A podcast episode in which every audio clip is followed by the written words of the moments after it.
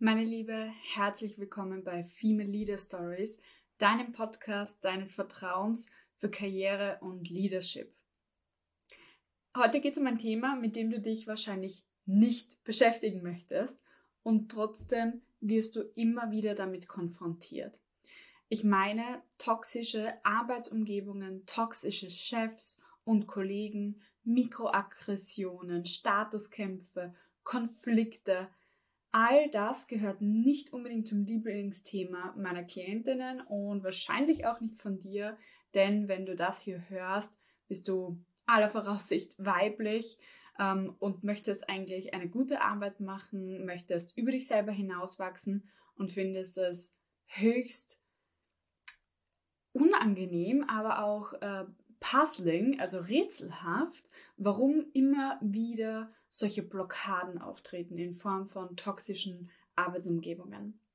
Ich möchte heute für dich da mehr Licht reinbringen und dir vor allem auch zeigen, wie du damit umgehen kannst. Unter dem Titel Schluss mit Nett, Umgang mit toxischen Chefs habe ich die heutige Folge zusammengefasst. Und ich denke, vieles davon wird dir bekannt vorkommen, wo du dich vielleicht auch wiederfindest. Und ich hoffe, dass ich dich heute zu einem bestimmten Schritt motivieren kann. Welcher das ist, das verrate ich dir im Laufe der Folge. Was ist das Grundproblem? Das Grundproblem ist eigentlich ähm, eher auf Social Media, in Podcasts, in Büchern und so weiter. Da wird sehr viel darüber geschrieben, wie New Work funktionieren soll wie Leadership funktionieren soll, wie Empowerment funktionieren soll, wie Diversity and Inclusion funktionieren soll. Das Problem dabei ist, dass das soll und das ist, ist tatsächlich ein anderes. Jede zweite meiner Klientinnen berichtet mir von Erfahrungen, sehr problematischen Arbeitserfahrungen, die sie in der Vergangenheit gemacht hat. Mit eben Kollegen, Chefs, Arbeitsumgebung, mangelnder Wertschätzung, Steine in den Weg legen, Manipulation, Zurückhalten im eigenen Wachstum und der Entwicklung. Extrem viele Roadblocks auf deinem Weg zu deiner Karriere. Und darüber wird tatsächlich nicht viel gesprochen, weil diese, diese Verhaltensweise mittlerweile ja nicht mehr political correct ist, wenn ein Chef da ist, der ähm, die eigenen Mitarbeiter und Mitarbeiterinnen manipuliert und versucht, sie im Unternehmen zu halten über Druck und Angst. Das ist mittlerweile nicht mehr salonfähig, heißt aber nicht, dass es nicht tagtäglich in den Unternehmen da draußen passiert. Und vielleicht auch in deinem. Und vielleicht gerade auch in deinem Team und in deinem Leben. Oder es war auch schon mal so. Genau deswegen bilde ich auch all meine Klientinnen aus, um in dieser Welt nach diesen Regeln bestehen zu können, um das System zu ändern. Es bringt nichts, wenn Experten, zu denen ich mich auch zähle, von außen sagen, ja, so sollten wir Leadership leben, aber innen drin funktioniert es nicht. Ja? Äh, ich würde keiner meiner Klientinnen raten, sich verletzlich zu zeigen in einer Umgebung, die sich für sie nicht sicher anfühlt, sich verletzlich zu zeigen, wo sie das, wo sie Angst hat, sich ausgen also ausgenutzt zu werden oder ähnliches. Das heißt, wir müssen zuerst eine sichere Umgebung für uns schaffen, wo wir auch Empowerment, Diversity and Inclusion, New Work leben können. Und du bist der Baustein dorthin auf dem Weg. Heute werde ich dir sagen, ähm, und ich werde dir auch sagen, warum, dass du Statuskämpfe annehmen musst und austragen musst. Aber wie ist auch das Entscheidende. Ähm, das heißt nicht, dass du heute hier eine Anleitung findest, wie du genauso aggressiv zurückschlägst, sondern wie du persönlich damit umgehen kannst. Ja, dass ähm, Statuskämpfe austragen tatsächlich eine Leadership-Aufgabe ist, überrascht sehr, sehr viele meiner Klientinnen. Neben Ziele formulieren für dein Team, dein Team einstellen, entwickeln, Prozesse definieren, Effizienzen zu erzeugen, all das gehört dazu und aber auch dich mit dir selber, mit deiner eigenen Persönlichkeit zu beschäftigen und darunter ist eigentlich ein Subthema Statuskämpfe austragen.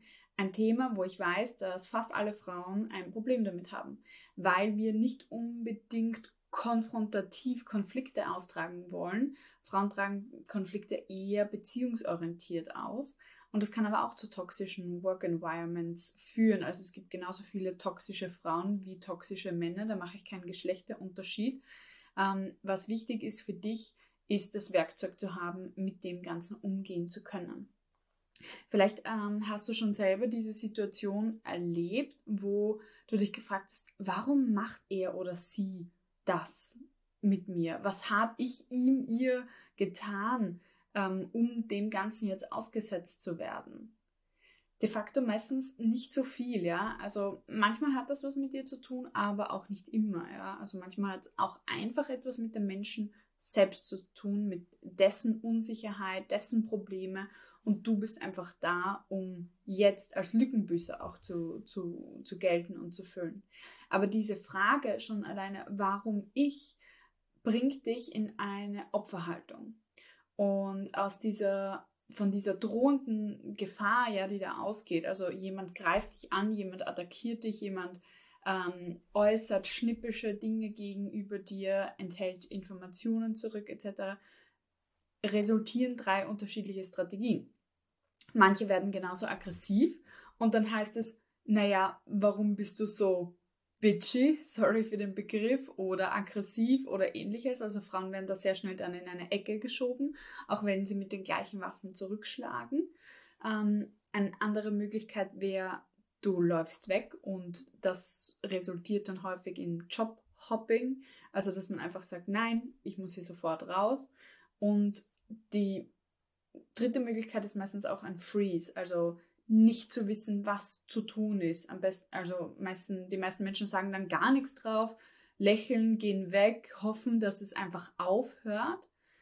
Und wenn du aber schon mal eine Erfahrung gemacht hast mit Mobbing, und das ist das eigentlich, Mobber hören nicht auf, wenn ihr Opfer freest. Also dass sie hören nicht auf, jemanden zu mobben, wenn derjenige nichts dagegen tut. Das heißt jetzt einfach zu denken, naja, es wird schon wieder aufhören, er oder sie wird aufhören damit, ähm, negativ gegen mich zu, zu arbeiten, ähm, mich irgendwie vor der Gruppe zu Sau zu machen oder Informationen zu, äh, vorzuenthalten oder über mich schlecht zu reden er oder sie wird wahrscheinlich nicht aufhören damit. Weil was Täter suchen, sind Opfer. Und wenn man nichts tut, dann ist man meistens ein gutes Opfer für diese Täter. Und dann passiert das, und das bekomme ich von meinen, meinen Klientinnen einfach mit, dass die, weil ein Kollege sie eigentlich mobbt, ein Magengeschwür haben und nichts aber zum Kollegen sagen. Das heißt, der geht fröhlich seines Weges und du vielleicht leidest an körperlichen Symptomen wie einem Magengeschwür, du kannst nicht mehr schlafen, du hast Rückenschmerzen und das ist gesundheitliche Realität dann in deinem Leben. Und alles nur, weil ein Kollege äh, dich ständig als Junior behandelt, obwohl du eigentlich schon ein Senior bist, alle unnötigen Aufgaben an dich abwälzt, ähm, zum Chef oder der Chefin sagt, hey, nein, die Person kann eigentlich nichts. Also Musik gegen dich macht. Oder aber auch ähm, toxische Work Environments in general bringen dich dazu zu, zu fliehen. Ja? Also wenn ein bekanntlich vielleicht schwieriger Chef mit dir arbeitet und du wurdest in dieses Team sozusagen reingebracht und alle wissen, dass der Mensch schwierig ist und keiner tut etwas dagegen reihenweise laufen vielleicht schon die Leute davon und keiner von den obrigen Chefs sozusagen tut etwas dagegen. Es wird einfach akzeptiert, dass der toxisch ist, dass der mobbt, dass er eigentlich gute Talente vergrault im Unternehmen. Und dann denkst du dir, ja, warum sollte ich hier bleiben? Ich verlasse lieber einen Job, den ich liebe wegen, eines, wegen einer einzigen Person. Also das sind wirklich reale Auswirkungen von genau solchen Mikroaggressionen, Statuskämpfen. Und der einzige Weg, da eigentlich durchzukommen, ist einerseits mal das Spiel zu erkennen. Also was läuft hier eigentlich gerade? Aha, hier fordert mich jemand im Status heraus. Es bis zu einem gewissen Grad spielen zu können, um es dann zu ändern oder auch zu wissen, wann ist der Zeitpunkt, ähm, gekommen, das Spielfeld zu wechseln, also wirklich auch zu gehen, wenn wir es vor allem mit Narzissten oder Psychopathen zu tun haben. Hard Stuff, ich weiß. Heute ähm, gehen wir wirklich ans Eingemachte, aber ich finde, dass es wichtig ist, dass du das hörst, weil es ist einfach gelebte Realität in sehr, sehr vielen Unternehmen. Auch so war es in meiner, ähm, in meinem Angestelltenverhältnis und da muss ich echt sagen, da mache ich drei Kreuze dahinter, dass ich da nicht mehr ähm, drin bin. Ähm, ich kann dir zum Beispiel erzählen von einer Geschichte mit einer Kollegin, die ich hatte ich habe nicht gewusst, warum mich eine Kollegin ein Jahr lang gemobbt hat. Ähm, warum sie Informationen mir vorenthalten hat, warum sie immer schnippische Bemerkungen gemacht hat, wenn man mit Kollegen an einem Tisch gesessen ist, einen immer einfach runtergemacht hat, an den äh, Platz verwiesen hat, als sozusagen Trainee damals noch im ersten Jahr und ähm, in die Richtung, naja, du weißt es nicht, ähm, irgendwie schlecht bei Chefs über einen redet und, und, und. Ja. Und ähm, das Interessante war an der Story, das möchte ich gerne auflösen, dass ein Jahr später ich so viel dann zu dem Zeitpunkt auch schon äh, gelernt habe über Führung, über Persönlichkeitsentwicklung grundsätzlich. Das habe ich wirklich erst angefangen, als ich Führungserfahrung übernommen habe sie konfrontiert habe damit. Mm. Ich bin, ich habe das Gespräch gesucht mit ihr und habe sie gefragt, dass mir aufgefallen ist, dass wir keine gute Beziehung miteinander haben und ich frage mich, warum. Und das Interessante war, dass mir gar nicht bewusst war, dass ich sie in, in einem meiner ersten Arbeitswochen unbewusst zu einem Statuskampf herausgefordert habe, weil ich ihre Arbeit vor unserem gemeinsamen Chef negativ bewertet habe, ohne dass es mir bewusst war in dem Moment.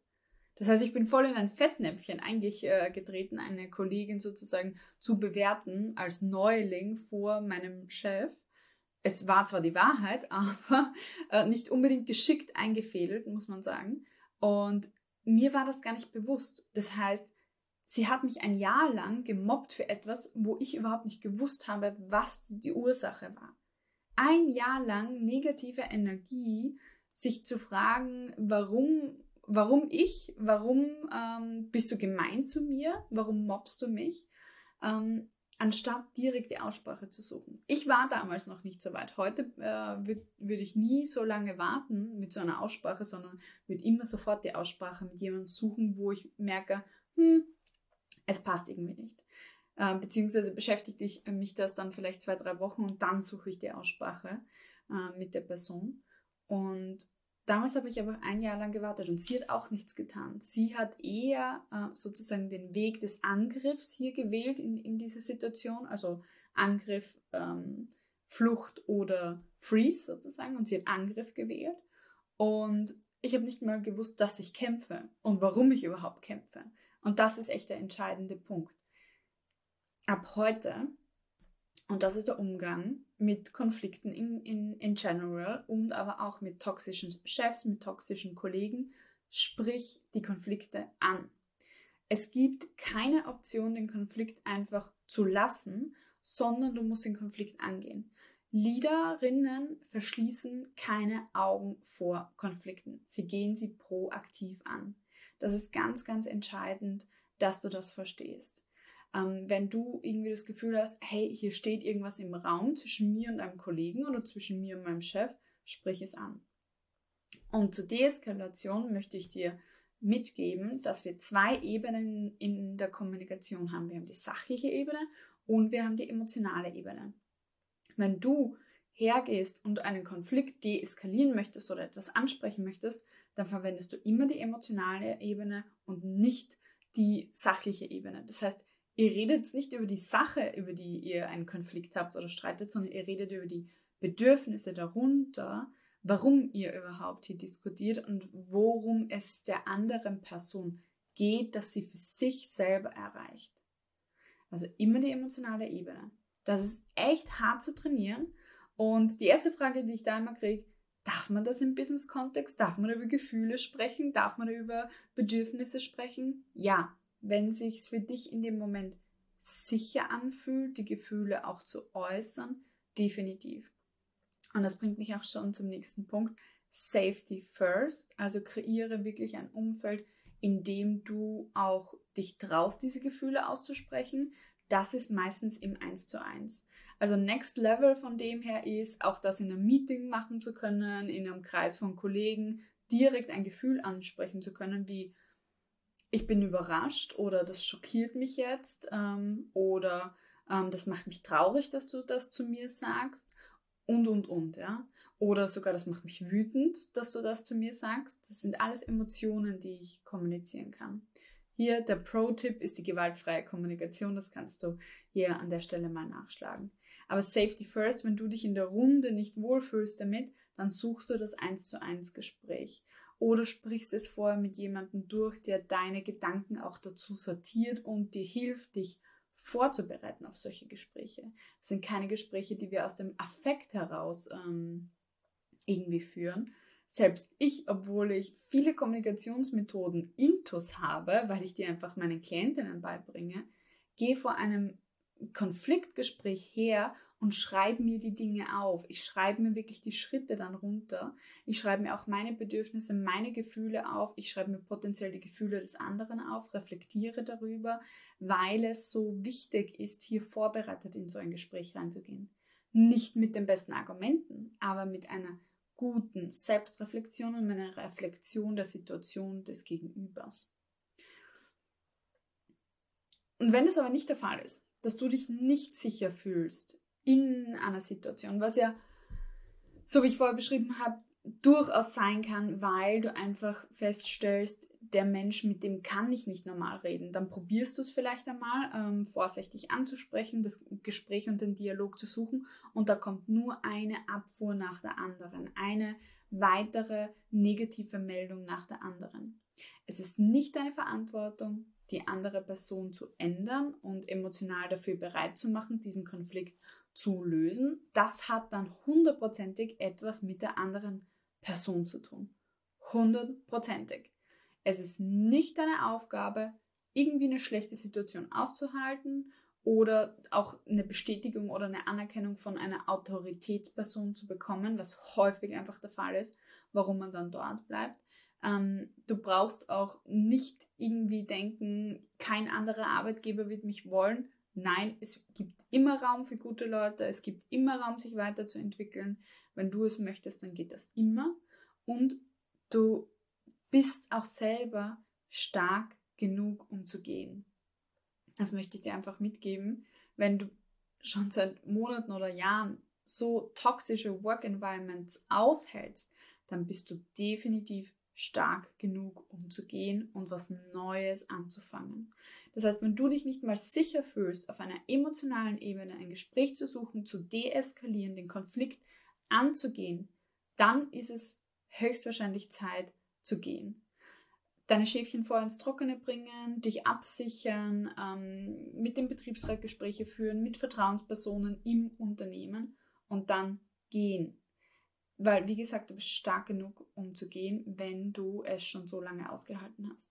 Vor allem, wenn du es mit einem Narzissten oder einem Psychopathen zu tun hast, was in höheren Management-Ebenen durchaus wahrscheinlich ist, ist es umso notwendiger. Du kannst den Menschen nicht ändern, du kannst ihn auch nicht drehen. Dann ist es wirklich notwendig, vom Platz zu gehen und das Spielfeld zu wechseln. Aber erst dann, nicht einfach als erste Reaktion. Das ist mir ganz wichtig, dass du heute mitnimmst. Wenn ich es zusammenfassen darf für dich, der Schritt, den du ab heute tust, um respektiert in deiner Organisation zu sein, um aufzusteigen, ist Konflikte anzugehen, Statuskämpfe anzunehmen, anzusprechen, auszutragen, indem du sagst, stopp, hier nicht mit mir. So weit und nicht weiter. Das ist meine Grenze. Hier hört der Spaß, ist ja häufig auch so getarnt, auf, das ist die Grenze. Und die zeigst du auf, indem du auf eine emotionale Konversationsebene wechselst, wenn das möglich ist. Ansonsten helfen natürlich auch Tools wie Schlagfertigkeitstrainings und wirklich auch ähm, ja, Verzögerungstaktiken in der Kommunikation. Da kann man jetzt wirklich sehr tief in die Kommunikationskiste greifen. Aber was wichtig ist, dass du heute mitnimmst, ist, es anzugehen, es nicht einfach ja so über dich ergehen lassen. Du gestaltest deine Karriere. Und nur wenn du hier in dem Spiel mitspielst, dann kannst du das langfristig ändern. Das heißt, mein Wunsch für dich ist, steig auf, übernimm Verantwortung, play the game to change the game. Ignoriere es nicht, weil die Folge ist meistens Magengeschwüre, Rückenschmerzen, Schlafprobleme, all das. Und dein Leben ist wirklich zu kurz, um in dieser Schockstarre, wo es dir einfach nicht gut geht, wo du krank bist, zu bleiben, sondern nimm die Schritte, um dich weiterzuentwickeln. Geh es aktiv an und wenn es nicht weitergeht, dann geh, weil du bist stark genug dazu. Wenn du dich in der heutigen Folge wiedergefunden hast, dann begleite ich dich gerne aus dieser Stock Schockstarre heraus in eine neue, in eine neue, selbstbewusste Art damit umzugehen, Konflikte wirklich anzugehen und tief in dir zu wissen, hey, ich kann hier etwas tun für mich, ich kann die Situation verbessern, indem ich einerseits mal sage, okay, ich erkenne es, ich erkenne es an, dass, dass ich hier drinnen bin, vielleicht hat es was mit mir zu tun, vielleicht aber auch gar nicht, ich möchte es für mich lösen und ich kann es. Und ich helfe dir gerne dabei, das zu lösen. Dazu folgst du einfach den Links in meinen Show Notes zum 30-minütigen Erstgespräch bei mir und dann schauen wir uns deine individuelle Situation an. Ganz, ganz wichtig ist, dass du an deiner eigenen Karriere arbeitest, dass wir irgendwann zukünftig dieses Thema nicht mehr haben und ich nie wieder eine Folge darüber aufnehmen muss und auch sich ganz viele Frauen, die dir nachfolgen, nicht mehr mit dem Thema Mikroaggressionen und toxische Chefs beschäftigen müssen. Das wünsche ich mir. Dann bis zum nächsten Mal. Das war deine Katja, Coach Katja. Hat dir die heutige Folge gefallen? Dann klicke beim Female Leader Stories Podcast auf Abonnieren, um jede Woche eine inspirierende Karrierestory zu hören.